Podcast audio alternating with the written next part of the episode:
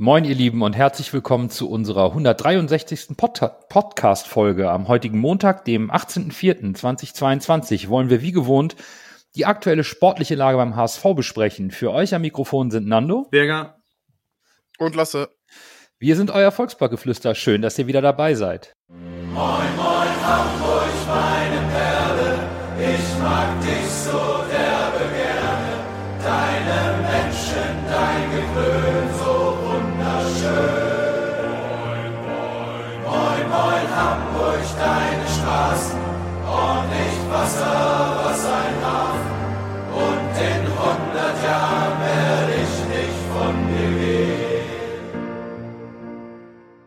Der 30. Spieltag hatte, wie schon der vorherige, Top-Duelle und Chancen auf ein noch engeres Zusammenrücken an der Spitze. Und ja, erneut ist Schalke der große Gewinner des Spieltags aus meiner Sicht, denn die Knappen konnten sich absetzen, dadurch, dass sie einen Verfolger klar geschlagen haben, nämlich Darmstadt. Ja, am Anfang kam Schalke immer mal wieder nicht so ins Spiel und man dachte, oh, vielleicht gibt es da eine Chance für Darmstadt, aber pff, dann am Ende deutlich gewonnen und ja, Schalke irgendwie kristallisiert sich für mich mittlerweile fast als Zweitligameister raus. Also wie es momentan so läuft, finde ich auf jeden Fall. Was ansonsten, äh, ja, Nürnberg gegen, gegen Werder Bremen war natürlich auch ein spannendes Spiel, dass Werder es nicht geschafft hat, zu Hause zu gewinnen. Und äh, tatsächlich, ja, St. Pauli tut sich im Saisonendsport ähnlich schwer, schwer wie der HSV tatsächlich. Also es wohl eine Hamburger Krankheit, das mit dem Saisonendsport. Ähm, für mich auch, also jetzt, wo äh, Schalke sich so halbwegs mehr oder weniger befreit hat von, äh, von auch vom Relegationsplatz her mit den drei Punkten, also die sind, die sind durch. Ähm, dass äh, Bremen nicht Nürnberg geschlagen hat, äh, kommt mir eigentlich so ein bisschen überraschend. Ähm, aber Nürnberg zähle ich ja immer noch als, als mein Favorit auf, auf den dritten Platz. Ähm, ja, es, es bleibt spannend, nur für, für unseren HSV leider nicht. Obwohl das, ähm, obwohl man jetzt noch bitterer ist, dass es äh, nicht passt, wenn man sieht, wie die anderen patzen. St. Pauli und auch äh, Nürnberg und Bremen. Ja, das ist dann manchmal so, aber man muss auch sagen, Schalke hat sich seit dem Trainerwechsel wirklich unglaublich stabilisiert, haben die meisten Siege, die meisten geschossenen Tore, das beste Torverhältnis, sind zu Recht jetzt vorn. Und unser HSV schickt sich zumindest an, einen vernünftigen Saisonabschluss hinzulegen, dank des 3 zu 0 Sieges zu Hause gegen den KSC am Samstag, über das wir jetzt als erstes sprechen. Und da starten wir doch am besten mal mit der Aufstellung, denn es gab, wir wussten es, Reis gesperrt, dann hatte sich Maxi Rohr verletzt und Kittel war nicht bei 100 Prozent. Er hatte Knieprobleme, konnte erst am Freitag voll trainieren. Und dadurch ergab sich ein Systemwechsel auf ein 4-4-2. Suhon und Meffert in der Zentrale, Alidu und Jatta über die Flügel und Kaufmann in der Startelf erstmalig neben Glatzel als Doppelsturm. Das war tatsächlich so erstmal nicht zu erwarten. Also ich glaube, das hat weder, äh, weder die meisten HSV-Fans erwartet, sondern auch der, der KSC. Ähm, ich habe das Spiel mit, mein, mit meinem Bruder zusammen geguckt und äh, und er hat eigentlich ganz clever gesagt, äh, natürlich muss zwei Stürmer, dann hast du eigentlich dieses äh, tiefer stehen, hast du die Möglichkeit plötzlich Flanken zu bringen. Wir hatten das ja besprochen als Problem gegen äh, gegen Kiel, dass wir keine Flanken geschlagen haben und und ähm, dass dass wir auch zu wenig Präsenz im Strafraum hatten mit nur einem Stürmer oder dass wir das im Laufe der Saison hatten. Und jetzt hattest du mit, äh, mit Glatzel und, Jat oder, und Kaufmann plötzlich zwei ähm, Stürmer, die vorne drin waren. Und dann hast du natürlich auch äh, mit Jatta jemanden, der die Flanken gebracht hat. Ja, ich hatte es ja in der Gruppe schon, wir hatten ja schon ein bisschen diskutiert und ich hatte ja schon fast den Verdacht, dass er Doppelspitze spielt. Ich hätte jetzt eher mit der schmalen Raute im Mittelfeld gerechnet, wenn er dann mit zwei Spitzen spielt. Aber die Wahrscheinlichkeit auf zwei Spitzen habe ich tatsächlich auch gesehen. Und äh, ja, hat sich in meinen Augen auch ausgezahlt, weil der HSV so viel Druck und viele Räume vorne hatte. Für mich war es überraschend, wie das System umgesetzt wurde. Also insbesondere das ähm, in, in der ersten Halbzeit, das ist so das Erste, was mir taktisch zu der Aufstellung aufgefallen ist, dass Suhon und Meffert gar nicht so sehr im Zentrum zu finden waren im Offensivspiel, sondern mehr ähm, außen, fast auf dem Flügel und das Spiel so komplett in die Breite gezogen haben um äh, das Spiel auf dem Flügel zu überlagern und das Zentrum so ein bisschen aufgegeben haben. Und äh, sicherlich als Reaktion auf das, was der KSC gut konnte, was wir letzte Woche besprochen haben, dieses Pressing im Mittelfeld. Die Folge daraus war natürlich auch, dass Jatta und Ali du viel tiefer in der gegnerischen Hälfte standen. viel mehr Bälle in Nähe des Strafraums bekommen haben, nicht mehr diese langen Sprintwege hatten mit, mit vielen Dribblings. Das fand ich schon auffällig. Ich hatte eigentlich auch erwartet, dass Suhun mehr die Zehnerposition einnimmt und in, im Zentrum wirbelt und Meffert ihn als Anker dahinter absichert. Aber Meffert war genauso weit draußen als fast schon Mittelfeld, Außenmittelfeldspieler und dass wir fast eine, eine Vierer-Angriffsreihe hatten. Das fand ich schon unglaublich interessant. Zumindest war das mein Eindruck äh, vom Fernseher. Aber eine, eine Sache darf man auch nicht vergessen, im Gegensatz zu den anderen Spielen. Aus meiner Sicht fand ich auch, dass KSC äh, deutlich offensiver, also mit einer höheren Verteidigungslinie agiert hat als, ähm, als zum Beispiel jetzt Kiel oder auch ähm, Düsseldorf und, und Paderborn. Ähm, und dadurch hat man auch den Platz gehabt für einen Jatta, für einen Alidu, die sich auch tief die Pässe auch bekommen haben in die Tiefe. Nee, stimmt, aber was du gesagt hast, Nando, das ist mir im Stadion auch extrem aufgefallen, gerade bei Suhon, dass der richtig weit an der Außenlinie war. Also der war eigentlich, wie du es schon gesagt hast, fast eher Flügelspieler als, Mittelfeld, als äh, zentraler Mittelfeldspieler. So ein Hybrid, so ein bisschen. Genau, und das Spiel begann aber erstaunlich äh, ruhiger als erwartet oder vielleicht sogar ein bisschen unruhig. Beide Mannschaften wollten sich sortieren zu Beginn. Das Offensivspiel war in den ersten 15 Minuten noch ein bisschen unpräzise. Und dann kommt die 23. Minute und dann haben wir genau das, was wir so lange vermisst haben. Schonauer eröffnet mit einem unglaublich präzisen Diagonalball. Jatta steht am Strafraum schon fast vollkommen blank, kann den Ball in Ruhe annehmen, schlägt eine Flanke aus dem Stand die, die kann man nur als perfekt bezeichnen und, und Glatzel steht am zweiten Pfosten und muss sie nur einnicken. Und ich glaube, dann kann man direkt weiterspringen, weil nur ein paar Minuten später können wir schon vom entscheidenden Moment im Spiel sprechen. Gordon ist gelb vorbelastet, macht das Foul, kriegt gelb-rot und Vuskovic zimmert den Freischuss aus 27 Metern oben rechts in Giebel und dann war eigentlich die Messe fast schon gelesen. Ja, kann man gut so zusammenfassen. Ich fand die Flanke von Bakriata war, das war eine richtig schöne Flanke. Die möchte ich gerne öfter von ihm sehen, diese Flanken.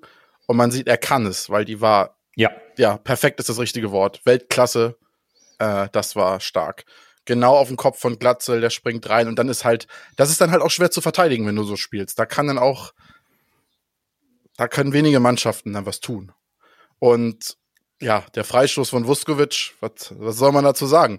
Ich äh, saß neben dem lieben Sascha äh, von unserem Konkurrenz-Podcast, sag ich mal, äh, auf der Tribüne und hab ihm vor dem Tor gesagt, das wird jetzt das äh, Marcelo Diaz Gedächtnis-Freistoßtor und Bob haut Vuskovic ihn wirklich oben in den Winkel rein. Ne? Wahnsinn. Also ich bin dafür, dass er die Freistöße weiterschießt. Also ich sehe da momentan durch ihn mehr Gefahr durch, durch, als durch Sonny Kittel bei seinen Standards oder besonders bei seinen Freistößen. Also Boah, richtig, richtig, richtig schöner Freistoß, muss ich sagen. Der Freistoß war, war super ausgeführt. Äh, aber das war auch so ein Schuss aus meiner Sicht, der hatte zwei Möglichkeiten. Entweder landet er bei dir auf dem Sitz oder, äh, oder der geht in den Winkel und zum Glück ist er dann in den Winkel gegangen. Ähm, zum 1 zu 0 Tor war ich eine, ein großes Fragezeichen. Was macht die äh, Karlsruher Abwehr in, in dem Moment? Da stehen zwei Verteidiger bei, bei, bei Mikkel Kaufmann. Der hat zwei Verteidiger auf sich gezogen. Und dann lassen sie Robert Latze so frei stehen, dass er einfach ganz frei reinköpfen kann. Ich, ich würde da als Trainer ausflippen, dass man sich so dermaßen auf Mikkel Kaufmann fokussiert. Ähm, ich, ich finde, Kaufmann hat, hat das natürlich gut gemacht. Der ist so draufgängig, der muss richtig unangenehm sein, gegenüber zu spielen. Aber wie, wie man sich als Verteidiger so auf, auf einen Spieler fokussieren kann, dass man zwei Innenverteidiger auf einen Spieler stehen, der in dieser Saison kein Tor gemacht hat. Und dann lässt du äh, den, den, den Topscorer der gegnerischen Mannschaft äh, ganz, ganz blank stehen. Das, ist, das verwundert mich. Mich eigentlich nicht, wenn ich, weil ich glaube, dass das eine der unterschätzten Qualitäten von Robert Glatzel ist. Das ist ähm, ein bisschen auch wie bei Terodde. Du weißt ganz genau, dass Terodde im Strafraum nicht an den Ball kommen darf, weil er sonst jedes Ding reinmacht.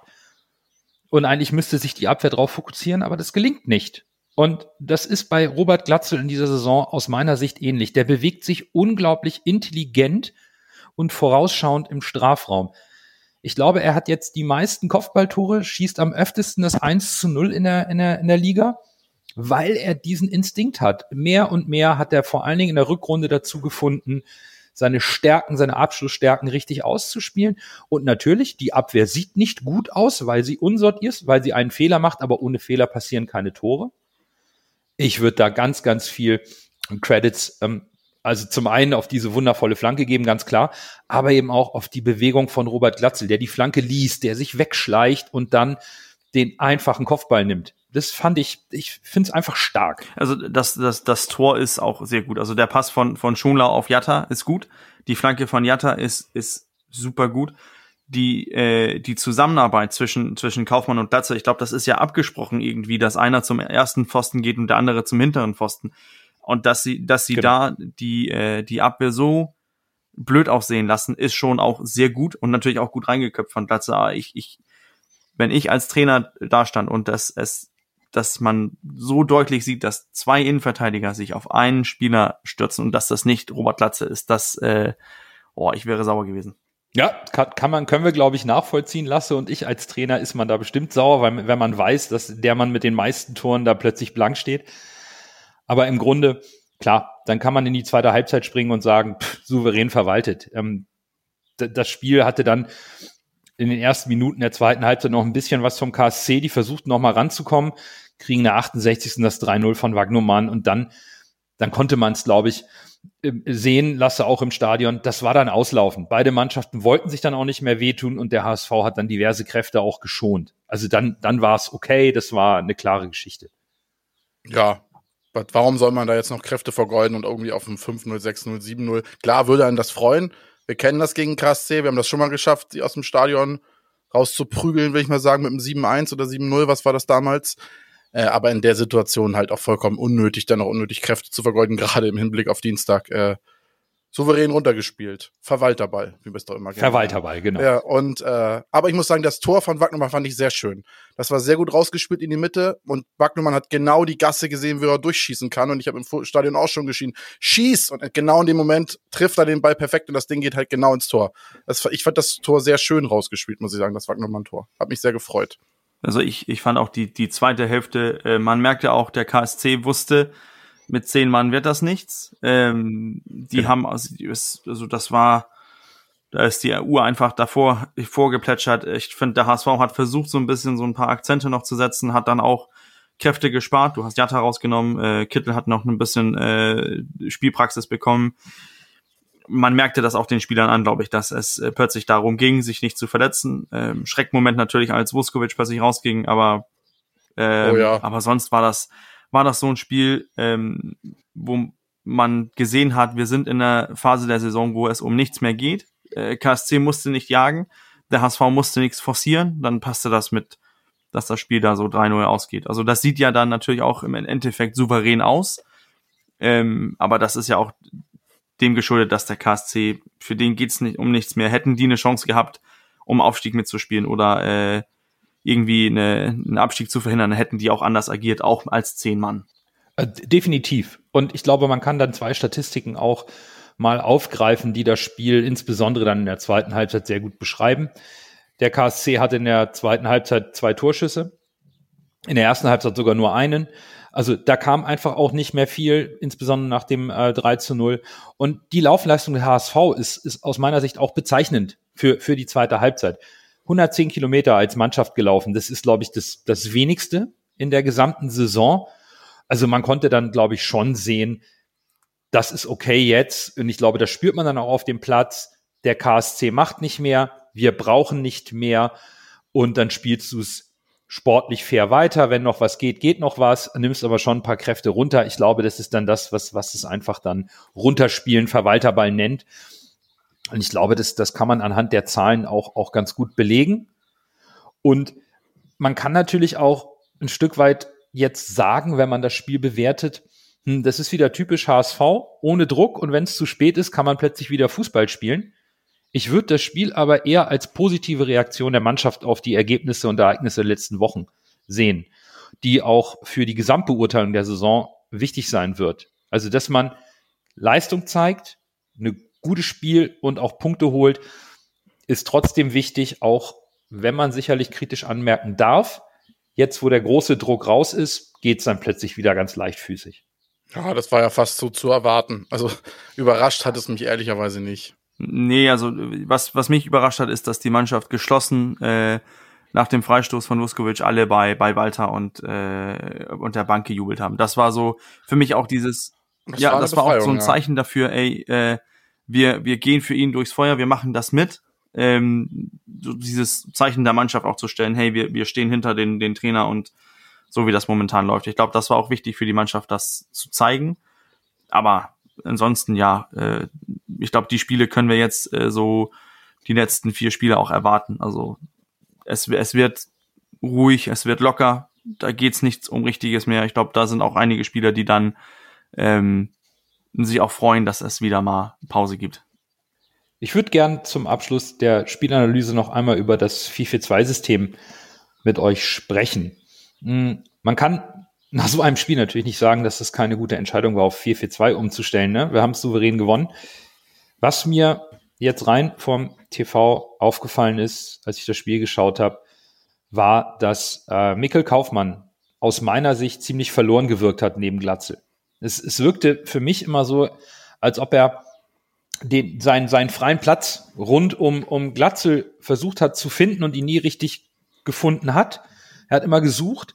Natürlich, er hat wenig Praxis, aber im 4-4-2 Mickel und Glatzel, also Mickel Kaufmann und Glatzel, das, ich habe das nicht als gut empfunden, was die beiden zusammen vorne gemacht haben. Ich weiß nicht, wie bei euch der Eindruck entstanden ist, aber Kaufmann wirkt mir eher so vom Spielertypen wie ein Robert Glatzel und nicht wie ein zweiter Stürmer, den du mit vorne reinstellen kannst, zu einem so typischen Mittelstürmer wie Robert Glatzel. Finde ich sehr interessant, dass du das so gesehen hast, denn ich fand, das hat äh, aus meiner Sicht Oh. hat das Oh. eigentlich ganz gut funktioniert. Ich fand, äh, Kaufmann hat das Pressing mehrmals zusammen mit Glatzel eingeleitet und wir haben ähm, plötzlich von einer, von einer mehr zentralen Position äh, gepresst.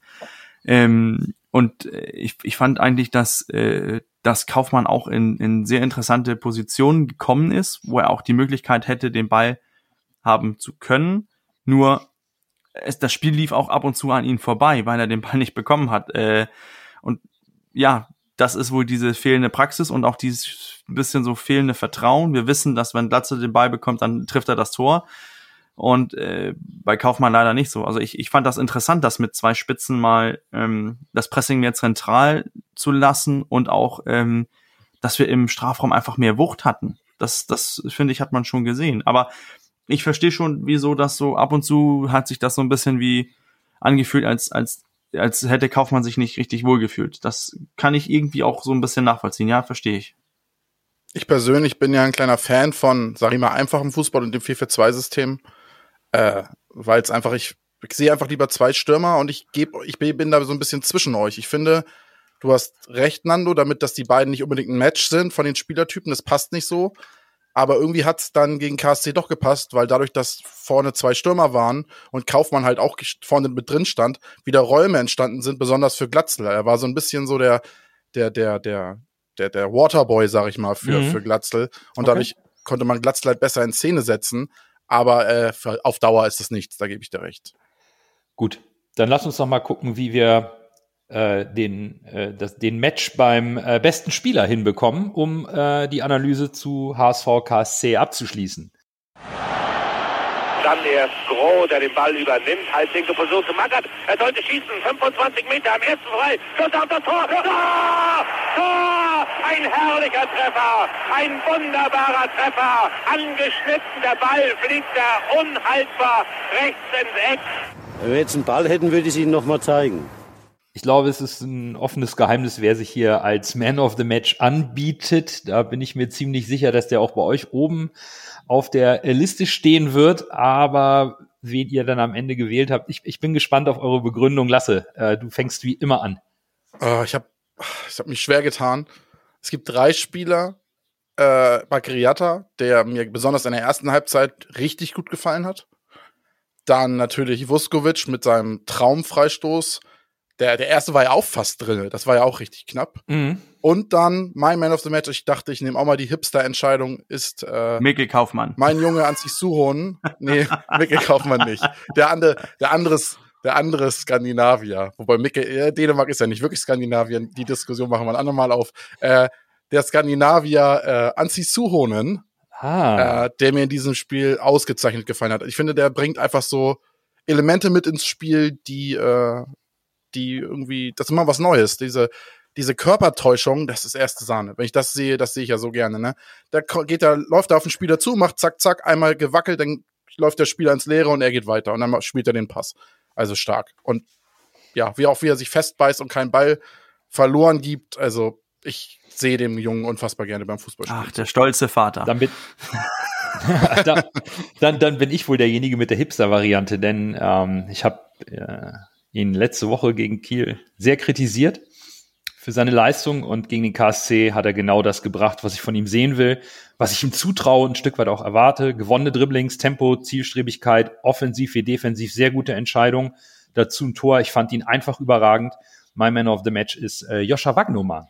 Okay, sehr interessant, denn ich dachte, das ergibt sich von selbst. Ähm, ich fand nämlich, äh, Mario Vuskovic äh, war ganz klar der, der Man of the Match, weil ich fand, der hat souverän gespielt. Also auf den, am Ball, ohne Ball und dann natürlich Krönung mit diesem, mit diesem äh, Freistoß. Das war, man hat ähm, da gesehen auch, wie wichtig er für unser Spiel ist und auch was, was er auch am Ball drauf hat und diese Schusstechnik, äh, ja, dafür darf man sich gerne, gerne belohnen. Natürlich hätte ich die Hipsterweihe gemacht, dann hätte ich natürlich Micky Kaufmann äh, genannt. Aber ich, ich, hab, ich hätte ihn so gerne ein Tor gegönnt, aber ich glaube, das wird diese Saison nichts. Es ist spannend. Wir haben von unserer Hörerschaft die Top 3 alle genannt. Es kam kurz vor der Aufnahme noch ein Voting rein. Dadurch ist mein Joscha Wagnoman aus der Top 3 gefallen und Anzi Suhonen in die Top 3 gerutscht, nämlich auf Platz 3. Auf Platz 2 Bakary Yatta und mit deutlichem Vorsprung Mario Vuskovic, der Man of the Match des Spiels HSV KSC. Bevor wir uns mit dem Highlight, dem Halbfinale morgen Abend zu Hause gegen den SC Freiburg beschäftigen, schauen wir erst einmal auf den Ligaalltag, auf den 31. Spieltag. Der HSV reist zum SSV Jahn nach Regensburg, eine Mannschaft, deren Spätsommermärchen schon lange vorbei ist. Sie stehen jetzt auf Platz 9, haben den Klassenhalt geschafft. Und anhand der Transferperiode im Winter, Lasse, kann man schon sagen, dass da auch der Glaube an dieses Aufstiegswunder, was sich da anbahnte zu Beginn der Saison, eigentlich nicht da war, oder? Ja, im Winter kamen eher Ergänzungsspieler, die jetzt keine große Rolle im Kader spielen, auf jeden Fall nicht im Stamm. Das war Niklas Schipnowski von Düsseldorf, der kam per Laie, das ist ein Rechtsaußen, und Alexander Weidinger, ein Torwart von Unterhaching, 24 Jahre alt, der kam zurück, der war an äh, Unterhaching ausgeliehen. Ja, und auf Abgangsseite haben wir dann den irgendwie, der, der verfolgt mich, den haben wir jetzt schon so oft genannt in diesem Podcast. Jan Jorts re rechts äh, außen von Erzgebirge Aue und André Becker, Mittelstürmer von den Würzburger Kickers, kam per Laie. Also, oder ging per Laie zu den Würzburger Kickers und Jan George zu Erzgebirge Aue. Also, ja, es ging nicht viel, sag ich mal. Also, man hat sich nicht wirklich verstärkt oder auch geschwächt bei den Transfers. Spieler, auf die man achten muss, äh, klar, Andreas Albers, sieben Tore, das heißt der Spieler mit den meisten Toren im Kader. Saprit Jing, links außen mit fünf Toren. Max Besuschkow, den ich für einen sehr guten Spieler halte, im zentralen Mittelfeld. Ja, Jan-Niklas Beste, auch so ein, so ein Zweitliga-Evergreen, sag ich mal. Vier Tore und Benedikt Gimber im defensiven Mittelfeld mit drei Toren. Ungefähr die gleichen Spieler, äh, außer Erik Wegesser, auch ein fantastischer Name. Die sind noch bei den Top-Vorlagengebern dabei. Ja, Ja, also alles wie, wie im Hinspiel im Endeffekt. alles wie gehabt, könnte man sagen. Genau, alles, alles wie gehabt, Bürger. Und der Lohn der kontinuierlichen Arbeit mit äh, Mersat Selimbegovic als Trainer zeigt sich natürlich in den Verbesserungen dieser Saison in Summe. Letztes Jahr noch 14. und eher ein Abstiegsbedrängnis. Dieses Jahr souverän im Mittelfeld der Liga und das mit bescheidenen Mitteln. Das ist taktisch alles ähm, sehr diszipliniert und sehr vernünftig aufgebaut beim SSV, oder? Also Lasse hat es vorhin ja ges- gesagt, er mag den einfachen Fußball. Ähm, und Jan spielt äh, konsequent äh, 4-4-2, ähm, setzt mit, äh, mit Albers und mit, mit äh, Schwarz auf, auf zwei Stürmer. Also Albers äh, hat ja in Dänemark gespielt, ähm, ist da, hat, hat da einmal im Interview, das äh, finde ich immer noch interessant, dass er gesagt hat, dieses in, in Deutschland wird erwartet, dass du 95 Minuten lang äh, durchsprinten kannst. Und das ist eigentlich auch, was man was man so sieht, wenn er spielt.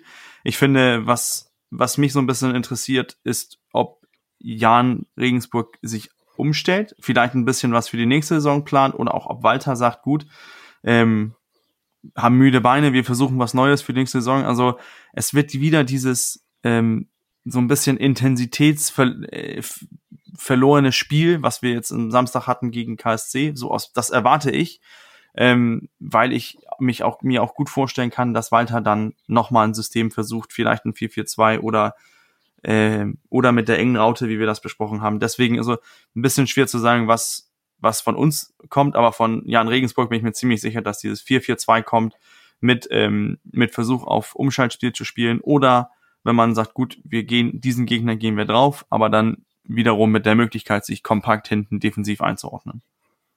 Ja, und Trotzdem muss man sagen, die gute Arbeit, die äh, Selim Begovic mit dem SSV macht, in der Rückrunde gab es schon einen krassen Leistungsabfall. Die sind in der Rückrundentabelle erstmal auf Platz 16, haben erst elf Punkte geholt. Und das ist diesem miserablen Start in, in der Rückrunde geschuldet. Da gab es eine böse Niederlagenserie. Mittlerweile ist es wieder stabil, da wird in Ruhe gearbeitet. Und das kann man in den Ergebnissen der letzten Wochen dann auch sehen. Ne? Da gab es dann halt Unentschieden gegen KSC, Hannover, Ingolstadt, Rostock. Paderborn hat man geschlagen alles immer so 1-1 im Unentschieden, 1-0 mal ein Sieg. Also einfacher Ball. Da wird ganz sachlich die Saison zu Ende gespielt im gesicherten Mittelfeld.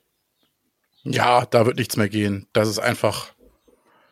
Da muss Herr Regensburg auch mit zufrieden sein, seien wir ehrlich. Also, diese, klar, war am Anfang natürlich ein bisschen die Träumerei da, dass vielleicht äh, das Wunder geschieht, wenn man jetzt auf den, auf den Wogen des Erfolgs äh, der, der Konkurrenz entgleitet, würde ich mal äh, Fußball äh, philosophisch sagen, aber äh, das ist natürlich realistisch gesehen.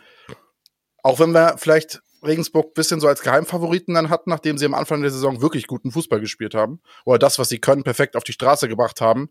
Aber natürlich setzen sich dann am Ende wahrscheinlich die Mannschaften mit der größeren individuellen Qualität wie Werder Bremen, wie Schalke, dann natürlich noch vor diese Truppe. Ne? Also äh, da darf man dann auch nicht zu viel verlangen. Und von, wie gesagt, äh, für mich war Regensburg, ich habe sie als, glaube ich, Platz 18 getippt. Von daher, was will man mehr aus Regensburg Sicht?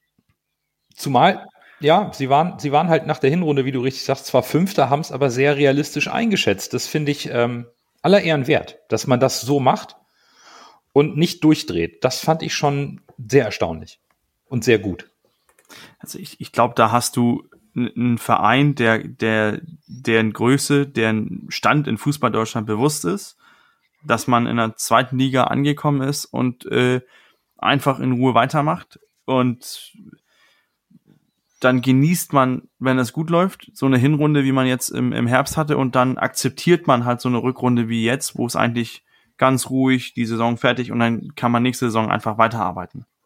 Ja, und im Grunde, wenn wir über die Erwartungshaltung an unseren HSV sprechen, habe ich die gleiche an das Spiel wie beim letzten Spiel HSV gegen KSC. Es geht für beide Mannschaften um einen positiven Abschluss der Saison. Der HSV ist auch weiterhin gut beraten, nicht nach oben zu schauen und den Tabellenrechner zu benutzen, sondern ganz einfach von Ligaspiel zu Ligaspiel Leistung abrufen, so viele Punkte wie möglich einzufahren und einen positiven Saisonabschluss hinzulegen und beim SSV Jahren wird es genauso sein. Die wollen ganz seriös und sportlich die Saison zu Ende spielen, Hinblick auf die neue Saison weiterhin stabilisieren. Und wir dürfen nicht vergessen, Regensburg ist und bleibt unangenehm zu bespielen. Das, das zeigen diese Ergebnisse der letzten Wochen. Die sind unglaublich zweikampfstark. Die sind hier die Mannschaft, die die meisten Zweikämpfe in der Liga als äh, gewinnt. Auch die Kopfballduelle. Ungemein laufstark. Die haben die drittmeisten Kilometer als Team gelaufen. Da ist also eine hohe Intensität im Spiel zu Lasten der feinen Klinge. Das haben wir eben besprochen. Das ist eher ein einfacher Ball, aber recht erfolgreich. 42 Gegentore Tore absolut solide. Das ist vollkommen okay. Das ist ein richtig unangenehmes Team, das da auf Platz neun spielt und, und genau das bringen sie auf den Platz und das ist keine Laufkundschaft. Na, das andere. In meinen Augen sehe ich da eher einen Stolperstein. Vor allem mit der, mit dem Hinblick, dass man am Dienstag noch ein Pokalspiel spielt was, wie wir nicht wissen, über wie viel Zeit das geht, ja. äh, auch Kräfte zehren wird. Also man sieht es auch im, in der ersten Bundesliga, Frankfurt. Ne? Verliert mhm. nach ihrem glorreichen Spiel in Barcelona. Klar, ist eine andere Bühne. Ich will jetzt hier nicht, äh, nicht übertreiben, aber es ist eine andere Bühne, verlieren auch ihr nächstes Heimspiel. Also ist immer schwierig nach so einem, so einem, so einem Highlight-Spiel, wie es gegen Freiburg werden wird, sich dann wieder für den Liga-Alltag so zu, zu motivieren und auch so viel Kräfte zu haben, das dann so souverän als Sieg runterzuspielen. Also das erwarte ich nicht. Wird, glaube ich, ein harter Brocken. Aus meiner Sicht auch sehr äh, entscheidend wird für, für unser Spiel äh, am Wochenende ist, wie das Pokalspiel ausgeht. Also äh, sollten wir das äh, aus meiner Sicht kleine Wunder schaffen und äh, den und Freiburg schlagen morgen, ähm, dann ist das natürlich für uns auch eine, eine riesen Euphorie. Da haben die Spieler sich natürlich auch verdient, einmal richtig sausen zu lassen. Ähm, da hast du ja äh, mehr oder weniger in, in, beim HSV seit langen, langen Jahren wieder Geschichte geschrieben, positiv. Ähm, das willst du natürlich feiern und dann, äh, wo wir jetzt sind im, im, in der Liga, ähm, tut mir leid, ob wir Sechster oder, oder Dritt oder Fünfter werden, das ist doch egal. Also Tabellenrechner anzuwerfen und sagen, oh, es ist vielleicht noch theoretisch möglich, nützt sowieso nichts. Also der Druck ist raus, der Druck ist nur für morgen da aus meiner Sicht, deswegen das Spiel Samstag ist äh, mehr oder weniger ein bisschen umsonst. Ja, ich glaube, also im Elbschlosskeller wirst du die Spieler nicht nach dem äh, Abpfiff antreffen. Das wird Tim Walter wahrscheinlich untersagen, aber ich glaube, das ein, zwei Bierchen wird Tim Walter, so wie man ihn in den Interviews auch immer hört, schon genehmigen. Von daher gebe ich dir recht. Also es wird nicht ganz so leicht, sich wieder, glaube ich, zu fokussieren, weil, wie du gesagt hast, auch äh, Tim Walter das Feiern äh, nicht exzessiv, aber ich glaube, das äh, Feiern wird Tim Walter nicht untersagen, ja. Dann, dann lasst uns doch über das Highlight sprechen, über das, worum es geht um morgen Abend. Zu Hause, ausverkauftes Haus, DFB-Halbpokalfinale gegen den SC Freiburg. Wir sind ja alle aktuell nicht so sehr in der Bundesliga unterwegs, daher schauen wir zunächst einmal auf den Kader des aktuell Tabellenfünften der Bundesliga lasse. Auf wen muss sich der HSV einstellen? Ja, wo soll ich da anfangen? es, ist, es ist halt ein Bundesliga-Kader und es ist tatsächlich, wenn man den Kader jetzt nochmal so durchgeht, was ich jetzt gemacht habe, auch tatsächlich ein sehr guter Bundesliga-Kader, ein sehr ausgeglichener Bundesliga-Kader mit sehr vielen guten, auch jungen, talentierten Spielern. Also ich habe mir jetzt überlegt, ich mache das mal so, ich will jetzt nicht Players to Watch, da kann ich eigentlich die ganze Mannschaft nennen, sondern ich gehe jetzt mal die Startelf gegen Bochum durch und dann äh, sage ich mal was zu den Spielern, die ich interessant finde. Und zwar haben wir im Tor haben wir Flecken, der ist jetzt nicht umsonst plötzlich mit 28, glaube ich, ist er noch niederländischer äh, Torwart geworden, also der ist sehr gut in Form. Dann haben wir auf der linken Seite Günther, der auch ein deutscher Nationalspieler ist, auch in seinem gehobenen Alter, sag ich mal. Äh, Kapitän der Mannschaft. Dann haben wir in der Innenverteidigung Schlotterbeck, der Shootingstar der Mannschaft, mit einem läppischen äh, Marktwert von 28 Millionen. Also der ist auf jeden Fall, ich, also ja, Freiburg hat die Chance, Champions League zu spielen nächstes Jahr, wenn sie sich nicht ganz blöd anstellen in der Liga. Ich sag zu höheren Berufen, aber was ist höher als Champions League? Von daher Dann hast du Lienhardt, der von Real Madrid gekommen ist, auch ein sehr guter äh, österreichischer Innenverteidiger, Marktwert 17 Millionen. Dann hast du auf der rechten Seite Kübler, eher so ein gestandener Spieler bei Freiburg im Mittelfeld, also defensiven Mittelfeld hast du Höfler und Eggestein, der auch hoch motiviert sein wird, ehemaliger Bremer. Der möchte dem HSV auch ein Bein stellen. Dann hast du bei der offensiven Dreierreihe vorne hast du Grifo, den ich, das einer meiner absoluten Lieblingsspieler der Bundesliga. Äh, vielleicht eine abgedrochene Phrase, aber der eine der letzten Straßenkicker in der Bundesliga. Dem schaue ich unfassbar gerne beim Fußballspielen zu. Dann hast du im äh, Mittel, im offensiven Mittelfeld jetzt gegen Bochum hat Jong, äh, Joeng gespielt, äh, Südkoreaner. Äh, 22 Jahre, auch ein sehr talentierter Spieler. Kam äh, von, war auch an die Bayern 2 ausgeliehen, kam aus Incheon aus äh, Südkorea. Dann, und dann auf der rechten Seite hast du Scholai oder Schalai, wie man ihn ausspricht, war bis jetzt in der Saison noch nicht so, was Tore angeht, präsent, hat jetzt aber gegen Bochum direkt zwei Dinger geschossen, also sich auch warm geschossen. Der kommt jetzt auch. Und vorne hast du jetzt in dem Spiel Nils Petersen gehabt, der eher der der Edeljoker der Bundesliga ja. ist tatsächlich. Der Bundes ja. Ich glaube sogar der, der Edeljoker der Bundesliga-Geschichte. Also braucht man keinem erzählen, dass der gefährlich ist. Gut, und dann hast du äh, Spieler wie Lukas, der normal, die meistens eher im Doppelsturm spielen, ist Lukas Höfler, auch ein sehr guter Spieler. Ermedin Demirovic, kennen wir noch aus der, oder kennen wir noch, es kommt aus der HSV-Jugend. In meinen Augen ein sehr guter Spieler, von dem muss man sehr aufpassen. Und dann hast du halt noch die Spieler wie Noah Weishaupt, Yannick Haberer, Jonathan, Jonathan Schmid oder Schmidt, wie man ihn ausspricht, Kevin Schlotterbeck, der Bruder von, vom anderen Schlotterbeck, ja. Also insgesamt eine sehr gute Mannschaft oder eine gute Bundesligamannschaft, die dieses Jahr auch eine sehr gute Saison spielt. Mit vielen, vielen Spielern, die, glaube ich, wie ich es gesagt habe, sollte äh, Freiburg nicht in die Champions League kommen, auch zu höheren Berufen sind, als beim SC Freiburg zu spielen, ohne jetzt irgendwie SC Freiburg nur irgendwie im Ansatz äh, despektierlich gegenüber sein zu wollen. Ja, klangvolle Namen, kl äh, hohe Marktwerte. Ist Ja, nicht absolut. ganz, nicht Für ganz eine Mannschaft wie. Freiburg, das Ja, muss man das- überlegen. Ne? Also genau. das war früher auch nicht äh, gang und gäbe. Genau. Und ich glaube, da, Bürger, sprechen wir dann eben auch über die Kontinuität in der Arbeit und eben die Kontinuität auf der Trainerbank. Denn der SC Freiburg ist das Paradebeispiel dafür. Christian Streich seit Dezember 2011. 390 Pflichtspiele als Trainer. Gib uns da mal einen ersten Einblick in die taktischen Ideen, die Christian Streich mit dem SC Freiburg auf den Platz bringt und die ihn jetzt sogar auf Platz 5 gespült haben in dieser Saison. Dezember 2011, stellt euch mal vor, wie viele Trainer wir seitdem hatten. Nein, das fangen wir jetzt nicht an. Wir sprechen über Christian also Streich. ich, ich finde, wenn, wenn man über Christian Streich spricht, ist man ja, also Freiburg ist ja der Hipster-Verein von Fußball-Europa momentan. Ne? Also die sind beliebt und Christian Streich kommt mit, ähm, mit taktischer Vielfalt. Also der ist in, im Verein, Verein, wo man nicht die, dasselbe System spielt. Wenn man sich die letzten paar Spiele anguckt, da haben die 4-4-2 gespielt, den einfachen Ball wie Lasse gefordert, hat man 4-2-3-1 gespielt, 5-3-2 oder 5-4-1. Also da, da kommt eine Mannschaft auf uns zu, die taktisch flexibel ist, die sich einstellen kann auf was, ähm, was wir aufbieten zu Hause. Und dann natürlich, natürlich auch mit, mit der individuellen Klasse, die du dazu brauchst, um so taktisch flexibel zu sein.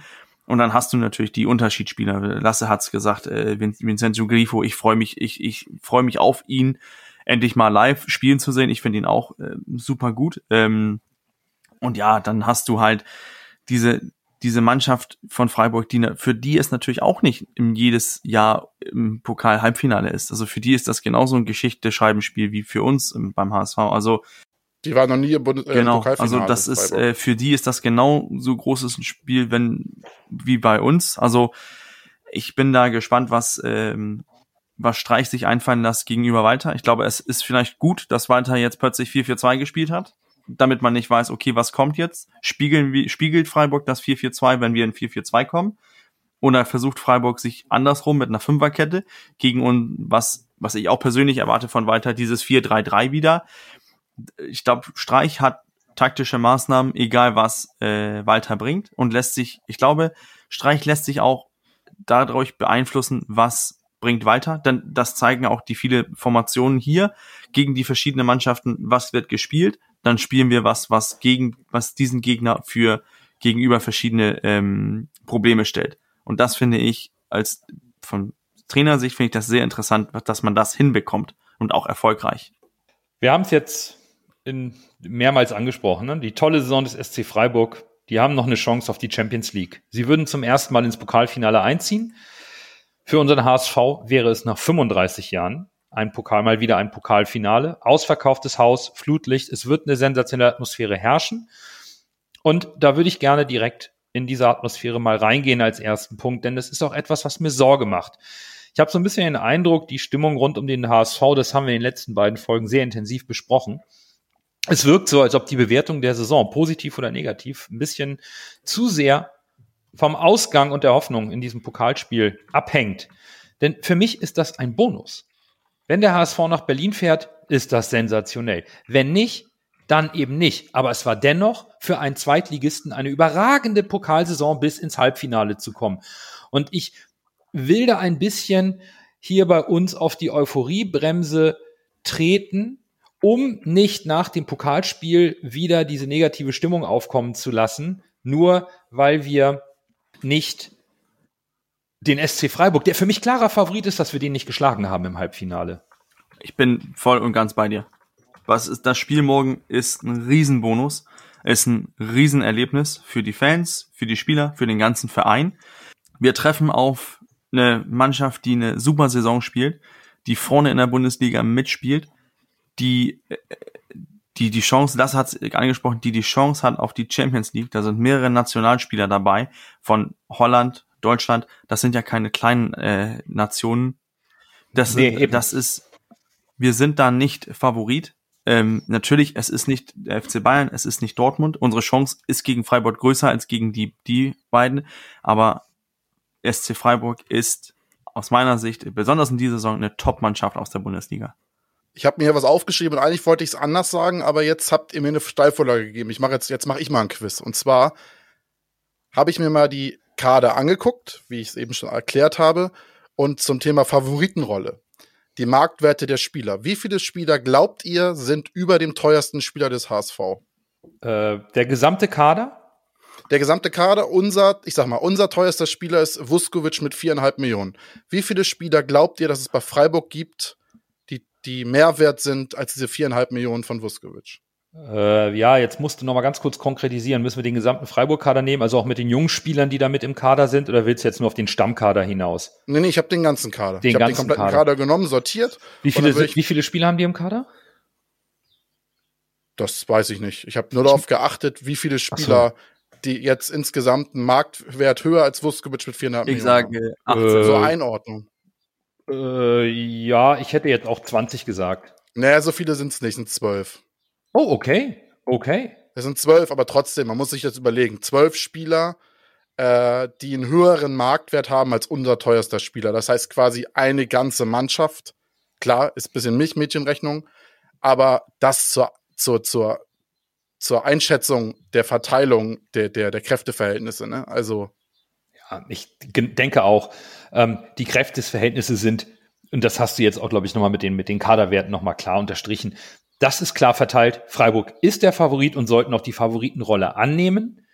Spannend wird doch jetzt sein, was sich Tim Walter taktisch überlegt. Ob er versuchen wird, was Bürger eben angedeutet hat. Will er Streich überraschen? Hat das vielleicht mit dem 4-4-2 gegen KSC schon dafür gesorgt, dass bei Streich mehr Denken einsetzt? Und wenn ja, wie? Mein erster Gedanke im Hinblick auf die Taktik des HSV war, permanent anrennen, Pressing übers ganze Feld, Druck ausüben und sich von der Stimmung tragen lassen. Denn ich glaube, wenn man den SC Freiburg ins Rollen kommen lässt und in Ruhe sein Spiel äh, aufziehen kann, dann sehe ich wirklich aufgrund der individuellen Klasse und der Stärke und der Form des SC Freiburg wenig Chancen für den HSV. da bin ich komplett bei dir. Also ich glaube, der HSV wird nichts holen, wenn er versucht, sich hinten reinzustellen und äh, zu versuchen, das zu verteidigen, würde aber auch nicht zu Walter passen. Ich denke, der HSV wird Vollgas geben und versuchen, Freiburg, wie gesagt, auf, ich glaube, der HSV wird versuchen, auf ein frühes Tor zu gehen und Freiburg vielleicht auch durch die, das Publikum mit 57.000 äh, bisschen zu beeindrucken und äh, versuchen, früh den Schneid abzukaufen und das vielleicht irgendwie dann irgendwie über die Zeit zu bringen oder vielleicht sogar 2-0 in Führung gehen und das dann quasi durchzuretten. Dann kann man auch noch ein Tor kassieren. Aber ich glaube, da gebe ich dir recht. Ich glaube, der HSV ist gut daran versucht, äh, das Spiel offensiv anzugehen und äh, nicht zu versuchen, irgendwie die auszukontern oder sowas. Das kann ich mir eigentlich nicht vorstellen. Also ich glaube, der HSV wird, wird pressen und wird ordentlich, ordentlich Druck machen. Das, ja, das wird auch so passieren. Ich kann es mir bei Walter nicht anders vorstellen. Und was ich noch interessant finde, ist, was mir viel Hoffnung macht für das Spiel tatsächlich, ist, dass äh, Freiburg eine Mannschaft ist, die sehr äh, stark bei Standard, Standards ist und der HSV eine Mannschaft ist, die Standards sehr gut verteidigt. Ich glaube, wir haben in der Saison ein oder zwei Tore erst durch Standards gekriegt. Von daher ist das ein Mittel, was Freiburg äh, hoffentlich straft, dass sie mich nicht lügen und die hauen uns zwei, Ja, zwei ja. Dinger nach, äh, nach Ecken rein. Aber eigentlich ist das ein Tool oder ein Mittel, was der HSV sehr gut verteidigen kann. Von daher ist das schon mal eine Stärke von Freiburg, die wir hoffentlich einigermaßen gut aus dem Spiel nehmen können. Ich finde den, den Ansatz von dir, Nando, finde ich sehr interessant, weil ich, ich, äh, ich sehe da auch, ähm, ich sehe eigentlich auch keine andere Lösung für, für Walter, was, was wir jetzt äh, ins Spiel bringen können. Also wir spielen zu Hause, wir haben die ganze Saison mit hohes Pressing und aggressives Anlaufen gespielt. Äh, es ist das, Hi das Highlight der Saison. Ähm, 57.000 ausverkauft.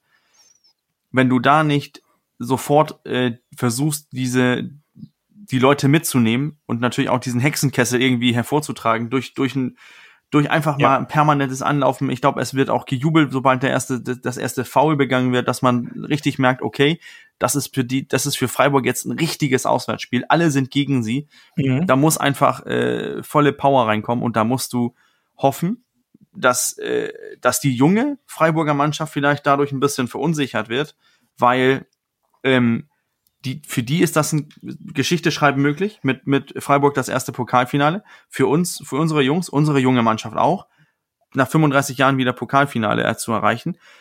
Aber wir haben diesen einen großen Vorteil, dass das Heimpublikum, wenn man immer positiv, immer positiv, immer die Spieler auf, aufgeilt und einfach weiter pusht, dann sehe ich da eine Möglichkeit, dass die sie auch über, über die, über die Grenzen wachsen können. Aber natürlich, der Druck ist auch da, heißt, dass ein Fehler, wenn das ein bisschen Raunen plötzlich kommt, kann das natürlich auch negativ werden. Also, aber um, um mhm. diesen Druck rauszunehmen, ist es natürlich einfach zu sagen, ey Jungs, wir brettern jetzt voll drauf, dann kannst du dir erstmal die fünf ersten fünf Minuten kannst du einfach voll drauf sprinten und dann ist erstmal die erste Nervosität weg, weil laufen kann alle, kann jeder, egal ob jetzt Druck da ist oder nicht, einfach mal raufsprinten, das, das nimmt auch vielleicht ein bisschen Druck von den Spielern, dass man sagt, ey, wir machen das so.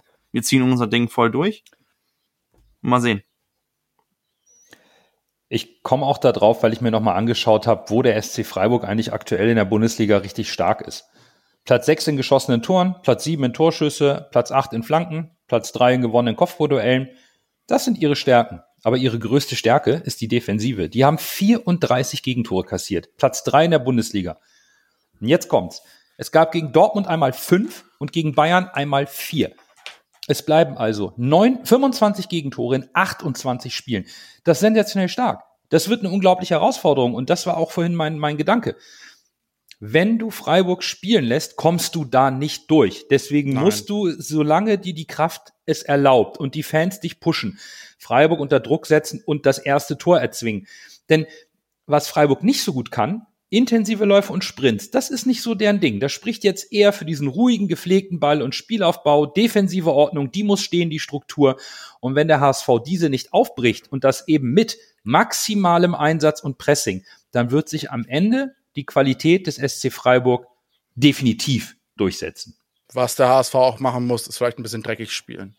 Du musst, äh, Freiburg ist ja auch eine Mannschaft, was ich so auf Twitter lese. Ich war äh, Folge Freiburg jetzt nicht ganz so ausgiebig, aber ist auch schon eine, wie sagt man immer so schön, abgewichste Truppe.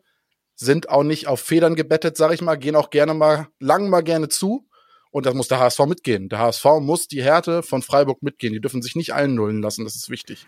Hm. Eine Sache noch, was, was mich so ein bisschen so, auch für das Spiel so ein bisschen nervös macht, ist, eine Stunde lang können wir dieses Pressing durchhalten aus meiner Sicht. Da kannst du voll durchgehen, vielleicht 70, 75 Minuten, weil, weil das äh, Publikum dich trägt und das so ein Adrenalin gefülltes Spiel ist.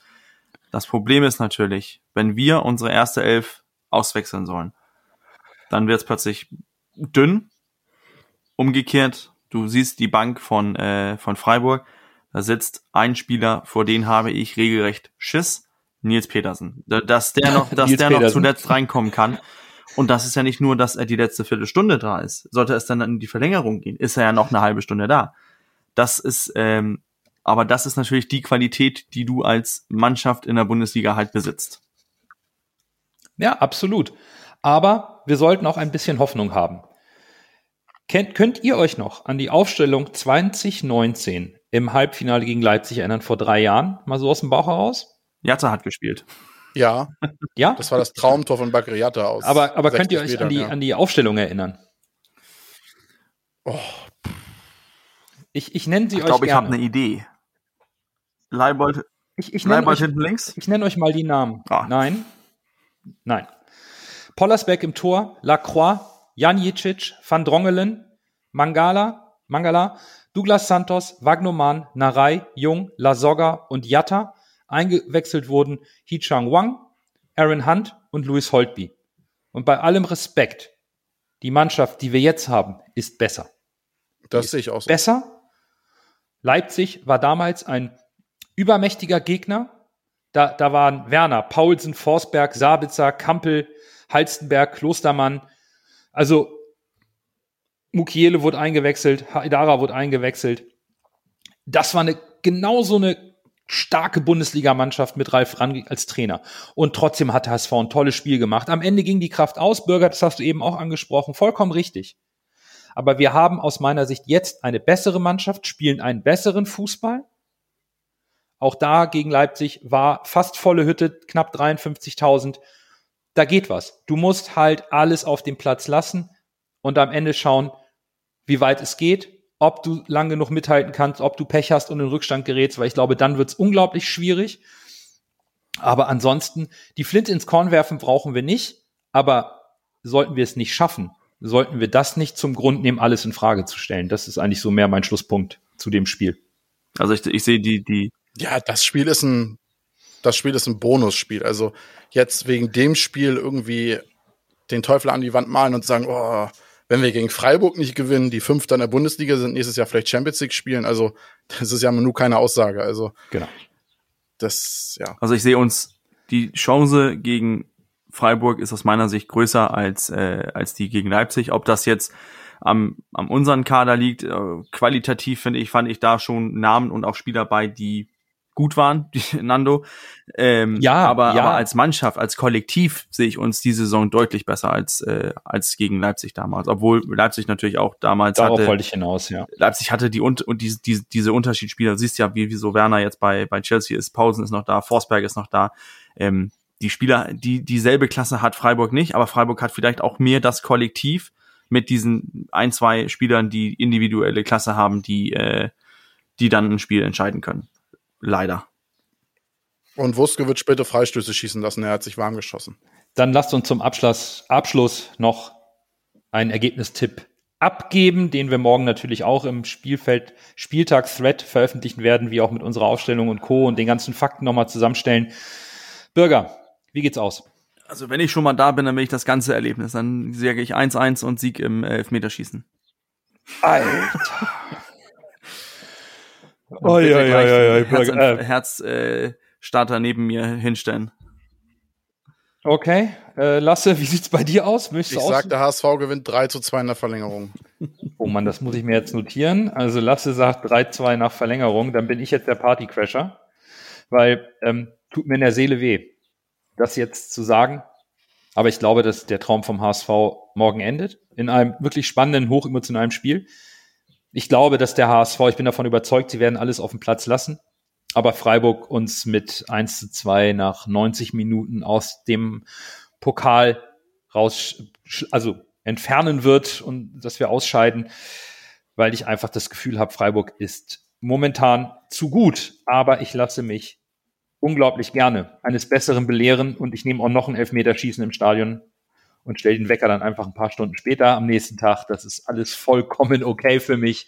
Ja, aber dann muss die Statue für, für Daniel Fernandes ja gebaut werden. ja, ja, klar. Also wenn der Ja, jetzt schon schafft. wieder im Elfmeterschießen, also wenn wir ins Elfmeterschießen kommen und er wieder das schafft, dann ähm, brauchen wir den Man of the Match gar nicht ausrufen, den zum äh, fünften DFB-Pokalspiel. Aber das besprechen wir beim nächsten Mal und das soll es für diese Folge gewesen sein. Wir freuen uns, und das habt ihr auch gemerkt, auf das Highlight morgen. Aber wir hoffen natürlich auch, dass der HSV die restlichen Ligaspiele positiv gestaltet und seriös annimmt. Wir werden nach dem Spiel gegen Regensburg wieder tagen und über die Lage beim HSV sprechen. Bis dahin, bleibt gesund und Nur der HSV.